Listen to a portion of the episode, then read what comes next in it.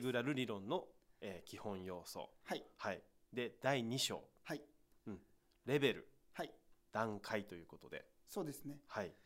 でここの話が一番ティールの、はいえー、と話の大元になっているもので、ティール組織って、うんえー、と組織の形態を色で表現して、はいレッドアンバーオレンジグリーンティールっうんていうふうになって、ティールが進化型の段階ですよ、そうだよっていねう言い方をしてるんです、テね、ィールがね色なんだとはいえっ、となんだあれは何色って言えば説明したらいいのかな僕は一応玉虫色って呼んでますけれども、んそうだね緑のなんそだうだねもうちょっと綺麗に言いたいですねちょっと綺麗うん、なんかエメラルドグリーンみたいなね、はいうんそそううですそうねそうそうう、んだからティールはグねリーンからそさらに綺麗になったはい色っていうイメージですね、はい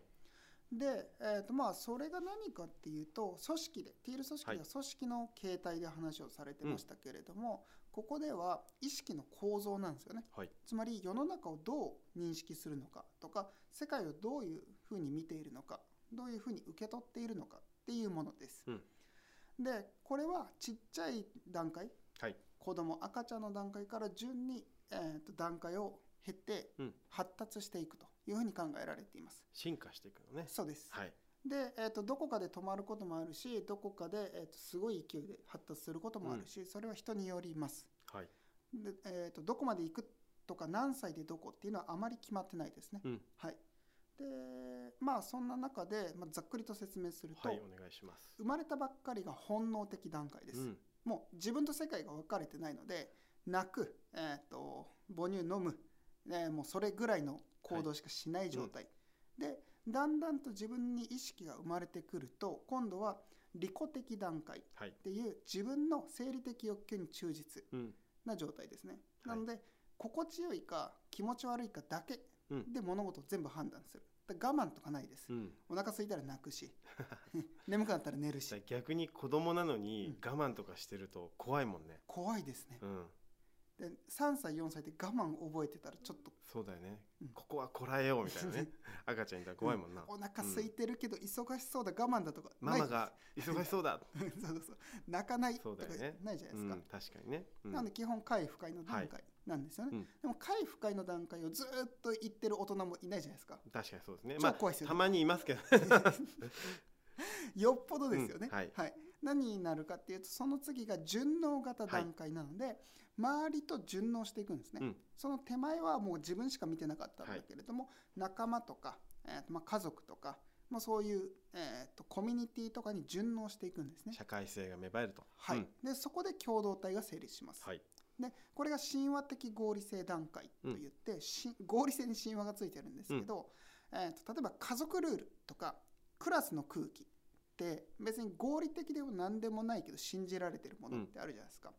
なんかこういう時はこうしましょうとか、おなんかすごい、まあ空気だねそうですね、うんで古い話で言うとお父さんが帰ってくるまでご飯食べちゃダメ、はいもう合理的でも何でもまなあいし、家族の中の神話だよねそうですはい大黒柱とかっていうようなねそうそうそうそう、でそれが、えー、と一つの合理性を持ってうん共同体の中で共有されている段階うんはい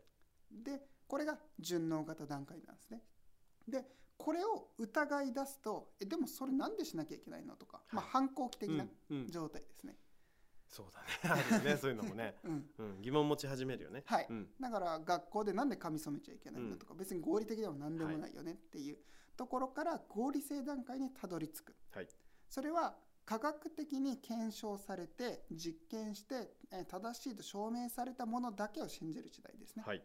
でこれが達成型段階でありオレンジはいでこれは、えー一般企業がほとんどここに入るとティールの中では言われてるはい企業です、うんだから数字が一番大事、はい結果が一番大事、うん結果さえ残せば、えー合理的に正しいことをしているようんはいって判断される、数字はね合理で片付くからねそうです、うんはい、で1よりも22よりも1010、うん10よりも100っていう時代ですねはいでそれが、えー、と一番だって信じているはい意識段階がここです、資本主義もここの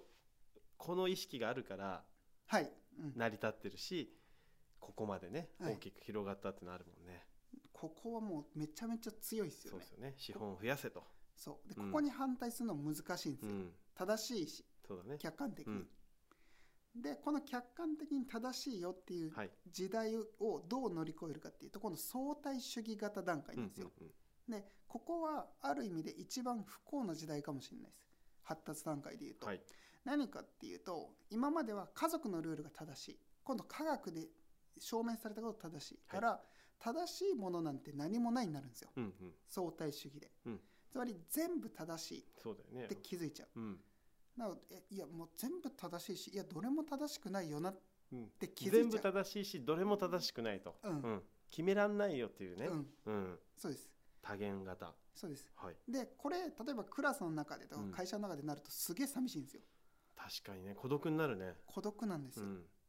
だから今までフィクションを生きていたことに気づいてしまう状態がグリーンはい、あの本の中でだ例えとして出されるのが「うんマトリックス」の映画でうす、んうんうん気づいちゃうんですよ、はいあれ一人だけね嘘じゃんうんそう、うんあの状態うん超怖いじゃないですうか、んその次にじゃあ、えーと「マトリックス」でいうとそれじゃあそのゲームルール自体を破壊しようとするわけじゃないですか、つまり世界を取り戻そうという段階がティールです、はいつまり、えー、とみんなをパッと見た時にあ数字追っかけてる人がいる、えー企業の文化を追っかけてる人がいる、えーでもどれが正しいとも言えないよねってちょっと引いてしまった状態から、ティールで言うとあみんながそれぞれいるんだけれどもこれをちゃんと構造的に、えー、とうまく動くように作り直そうっうんていう段階ですうね。んっ、ていうのがティールなんうでん、なすねる。ほどだからゲームルールを完全に変えうに行きますん。うん、面白いですねなんかこう、ティール組織読んでた時よりも、うんちょっと分かりやすくなってるこれはそうです。ここに関してまあある意味ティール組織を読んだから今よりそうかね理解でそきうだる、ねってうん2冊目って感じですね、はいうん、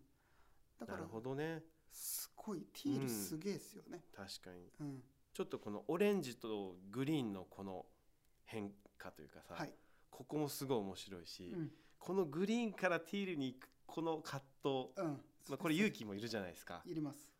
でもねグリーンの状態ってのは辛いもんね辛いんですよね、うんでもグリーンを経ないとオレンジからティールは無理なんですよ、そうだよね一旦この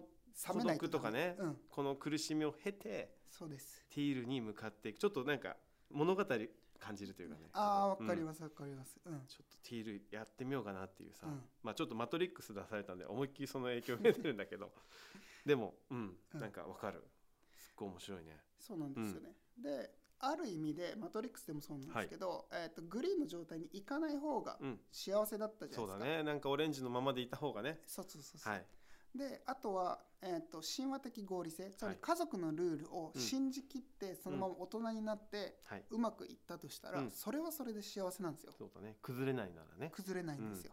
とか科学のことを数字を信じてはいそれをずっとやり遂げてうんうまく生き続けたらそれはそれで幸せなんですよ、はいこれ何を言ってるかっていうと、発達段階を次の段階に移るってはい幸せじゃないんですようんだってずっと住んでた家から追い出される状態なんで、うんうんうんうん他の世界に行けよお前もう気づいちゃったんだろう、はいだからなんて追い出されるのは辛いよね辛いです自分から行くのはこれはしょうがないよねでむしろそれも、うんえー、と行かな行かざるを得なくなる状態ですね、はいだから悲しみは存在するうかんなと、うんあここにいちゃダメなんだってはい気づいちゃう感うじ、ん、でもティールの時もあったけど、やっぱ意識がさこう芽生えちゃったらはいそのとどまることができないっていうさできないです、うんはいってあったじゃないですか、うんだかだらからそういうもんなんだよね多分ねうだんから世界の構造に気づいてしまったりとか、あこうえ自分が信じてたのが間違えてたんうだんうっんて気づいてしまう感はい、じになりますね、うん、うん、ドラマを感じるな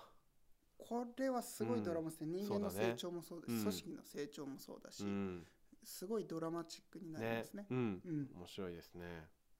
これがインテグラルで言ってるレベルではいどこが正しいとかではなく、いろいろな経験を経てちょっとずつ、えー、と人間は進化していくっていう話ですね。はいはい、進化の物語だねそうですね、はい